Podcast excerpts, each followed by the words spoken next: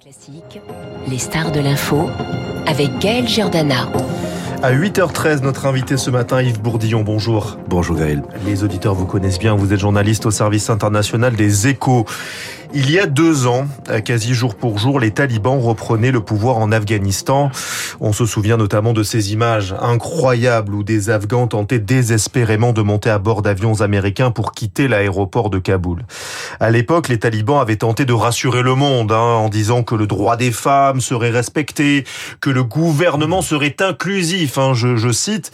Bon, deux ans après, euh, il n'en est rien, Yves Bourdillon. Euh, malheureusement, mais ce n'est pas une surprise, puisqu'on constate que non seulement il n'y a pas évidemment de parti politique d'opposition, c'est un régime totalitaire, il n'y a pas de, de femmes ou euh, au gouvernement, ni d'ailleurs de personnalités représentant franchement la société civile, c'est les talibans tout simplement, qui ont tous les leviers de pouvoir.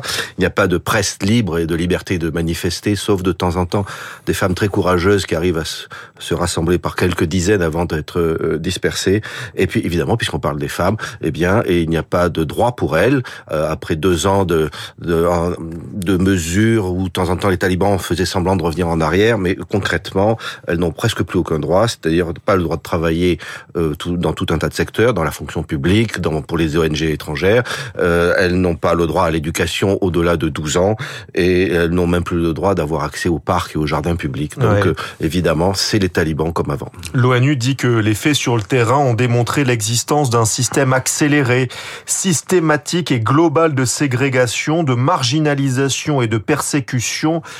Comment cela se manifeste finalement euh, au quotidien euh, à Kaboul et dans les autres villes, notamment Kandahar? Eh ben concrètement, comme euh, on vient de, de le voir, euh, elles ne peuvent pas sortir sans un quelqu'un de, de un homme de leur famille, un maram. Elles ne peuvent pas avoir accès à tout un tas de lieux, notamment les jardins publics. Elles doivent évidemment porter la burqa euh, où les talibans avaient promis qu'ils ne l'imposeraient pas, et puis finalement ils l'ont imposé par un, un décret de mars 2022, je crois.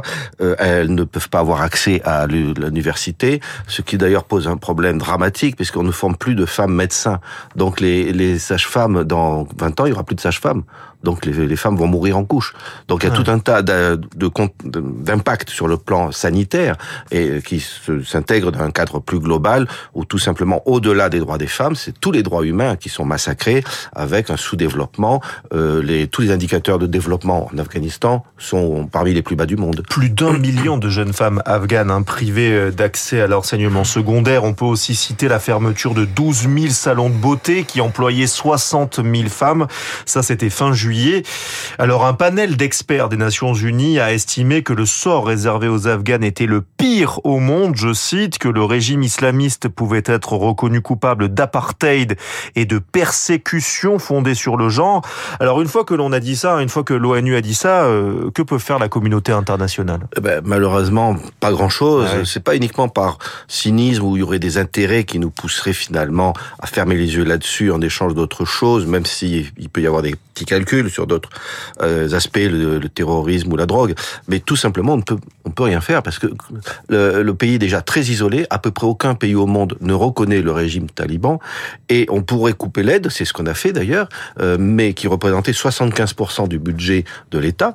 Mais c'est pour affamer les, les 37 millions d'Afghans. C'est-à-dire qu'on peut euh, faire un chantage du genre vous reconnaissez les droits des femmes et en échange on vous donne des crédits, mais les talibans ne céderont pas et ça affamerait les Afghans. Donc on est obligé de faire une espèce de, de, de compromis, c'est-à-dire de donner de l'argent via des organisations internationales qui essayent de faire en sorte que cet argent n'aille pas dans les poches directement des talibans, même s'il ne faut pas se faire trop d'illusions, Ouais. parce qu'on ne peut pas affamer les Afghans. Qu'est-ce qui a changé par rapport aux talibans de 1996-2001 Est-ce que les talibans de 2023 sont bien leurs héritiers? Oui, c'est d'ailleurs ce qu'a reconnu l'ONU dans un communiqué récemment, que c'est exactement les mêmes, euh, alors certains sont morts et ont été remplacés, mais c'est la même idéologie et c'est aussi les mêmes cadres.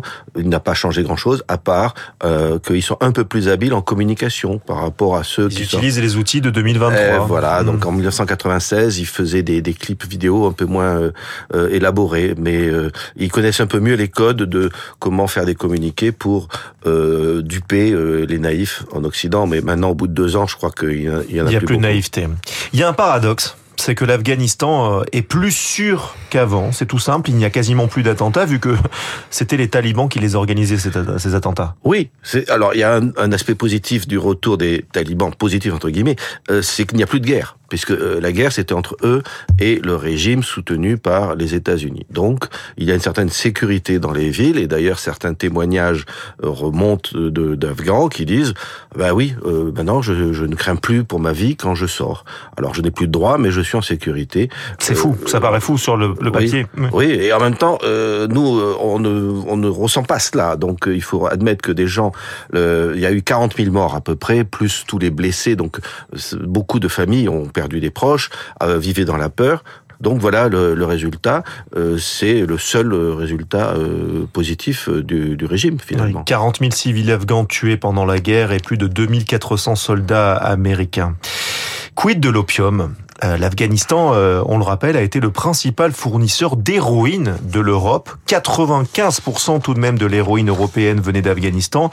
Où en est-on euh, de cette culture de l'opium? Le guide suprême Ibatullah Akhundzada a décrété son éradication. Est-ce que c'est le cas? Est-ce que vraiment cet opium a été éradiqué? Oui, quasiment, effectivement. Alors il faut savoir que les talibans ont toujours eu une histoire compliquée avec l'opium. Ils l'avaient déjà interdit lors de leur premier passage au pouvoir en 1998. À l'époque, on se demandait s'ils si, étaient sincères ou si c'était une manière d'écouler les stocks et de faire monter les prix. Ah oui. Euh, donc euh, oui, un peu de cynisme de temps en temps. Et aujourd'hui, effectivement, un, un décret d'avril 2022 l'interdit et les images satellites confirment que les surfaces plantées en opium, en, en pavot, ont diminué de on 80%. Voit, on voit des champs rasés, c'est ça? Exactement. Donc il y a des témoignages sur le terrain et des images satellites qui montrent que 80% des surfaces ont diminué et euh, comme vous le soulignez, l'impact est énorme puisque 80% de la de l'héroïne euh, de, de, consommée euh, en Europe et provient d'Afghanistan. Donc oui, ça a un impact. Est alors ça peut être pour raisons religieuses puisque le Coran interdit ce genre de, de drogue. ça peut être aussi pour des raisons économiques que j'ai élaborées et un peu de la santé puisqu'il y a 4 millions 4 millions d'Afghans dépendants Hein, Exactement, qui sont addicts. Donc les talibans euh, ont ça aussi en tête. Et puis un dernier point, c'est la diplomatie, c'est-à-dire c'est du donnant-donnant de dire aux occidentaux vous me reconnaissez ou du moins vous me donnez de l'argent et en échange je fais le travail pour réduire euh, la consommation d'opium dans les rues européennes. Vous parliez de cynisme, il y a des conséquences forcément économiques sur le pays de cette fin de l'opium, la misère euh, s'accélère. Un tiers de la valeur agricole était due justement euh, à la culture du pavot et donc à l'opium. Oui, c'est très compliqué pour les paysans puisque c'était beaucoup plus rémunérateur que les cultures alternatives qu'on leur propose, comme le blé. Alors avant l'arrivée des talibans, c'était déjà un dilemme, c'est que les agences internationales essayaient de convaincre les paysans de, de, passer de l'opium au blé ou à d'autres cultures vivrières, et ça ne marchait pas très bien parce que les paysans, ils font leur compte. Donc là, les talibans essayent d'imposer cela, mais ça a un impact sur euh, le niveau de vie des agriculteurs. Mais à vrai dire, euh, tous les talibans sont très pauvres. Voilà, euh, qu'ils soient agriculteurs ou C'est un des pays les plus pauvres au les monde. Les plus pauvres du monde, oui. Je ne sais plus quelle est la proportion de ceux qui vivent avec moins de 2 dollars par jour, mais elle est spectaculaire. Il faut bien voir que depuis l'intervention soviétique en 1979, tous les indicateurs de développement, c'est-à-dire mortalité infantile, espérance de vie à la naissance, euh, ration alimentaire, je crois qu'un tiers des Afghans euh, sont en situation de malnutrition. Et l'aide internationale, on le rappelle, a donc euh, été euh, coupée. Qu'est-ce que l'on retiendra finalement de, de cette guerre d'Afghanistan menée après les attentats du 11 septembre 2001 Est-ce que vous diriez que c'est la mort d'Oussama Ben Laden? Finalement, ça a amené à quoi cette guerre? Forcément, forcément, c'est la, la mort de Ben Laden. C'est-à-dire que cette guerre, c'était de détruire la base arrière de l'organisation terroriste qui avait fait l'attentat le plus meurtrier, le plus audacieux, le plus traumatisant. Enfin, on peut se souvenir que maintenant, si on doit retirer nos chaussures dans les avions, c'est euh, à cause des mesures sécuritaires instaurées ce jour-là, où on se souvient quand même que les espaces, le 11 septembre au soir, les espaces aériens de l'ensemble du monde avaient été fermés. Donc c'est un traumatisme mm, les Américains ont détruit euh, cette base arrière, ont dû partir parce qu'ils ont estimé euh, sous Trump que euh, c'était une guerre interminable, même si on peut s'interroger parce que à l'époque le calcul montrait que les soldats américains avaient stabilisé le front et les talibans contrôlaient un tiers du pays et les Américains perdaient un soldat par mois. Mmh. Très triste pour le soldat en question, mais pour une grande puissance, ce n'était rien. Trump a voulu sortir de cette guerre sans fin pour euh, euh, effectivement, les géopoliticiens disent ça permet aux Américains de se concentrer sur le vrai grand dossier qui est la Chine au lieu d'avoir cette espèce de dossier euh, désagréable qui était l'Afghanistan. Est-ce qu'Al-Qaïda est toujours puissant aujourd'hui ou a perdu en influence? Alors le deal que passait Trump et qui a été grosso modo respecté, c'est les talibans domptent Al-Qaïda qui n'organisent plus d'attentats en Occident. Donc les talibans sont toujours présents en Afghanistan, ne serait-ce que pour des raisons personnelles et familiales. Ils sont liés aux talibans, mais ils n'organisent plus d'attentats en Occident. Cela dit, euh, Al-Qaïda est tellement affaibli partout dans le monde que le fait qu'il n'organise plus d'attentats, c'est peut-être lié tout simplement au fait qu'il a été euh, détruit dans d'autres bases, y compris en Afrique. Est-ce que vous vous souvenez de Gordon Brown, l'ancien Premier ministre britannique travailliste? Vous savez que maintenant, il est envoyé spécial de l'ONU sur l'éducation, et oui. Il a de nouveau réclamé des poursuites pour crimes contre l'humanité contre les talibans devant la Cour pénale internationale. Ça peut durer des années, vous pensez que ça peut aboutir ou finalement c'est un coup d'épée dans l'eau? Oh oui, bien sûr, un coup d'épée dans l'eau euh, tant que les talibans seront au pouvoir. Donc hmm. ça aboutira dans quelques décennies, enfin le jour où les talibans tomberont, parce que ce genre de régime ne peut pas euh, tenir indéfiniment. Cela dit, parfois euh, ils tiennent beaucoup plus longtemps qu'on ne le croit, donc euh, ça peut tenir des décennies. Donc oui, c'est bien qu'ils disent ça, mais ça n'aura pas d'impact. Il y a une prochaine, prochaine assemblée générale de l'ONU en septembre 2023. Est-ce que l'Afghanistan y est représenté? Alors normalement non, mais euh, puisqu'il n'est reconnu par personne. Mmh. Maintenant, euh, le pragmatisme fait qu'il faut bien des canaux de communication pour notamment euh, tout ce qui est aide humanitaire et puis aussi sur les flux d'immigration, le terrorisme et, et l'opium.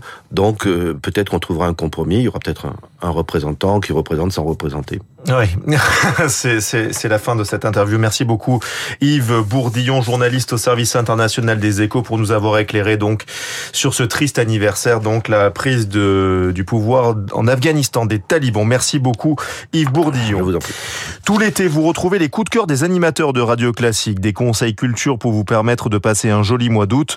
Aujourd'hui, c'est Elodie Fondacci qui vous livre ses recommandations.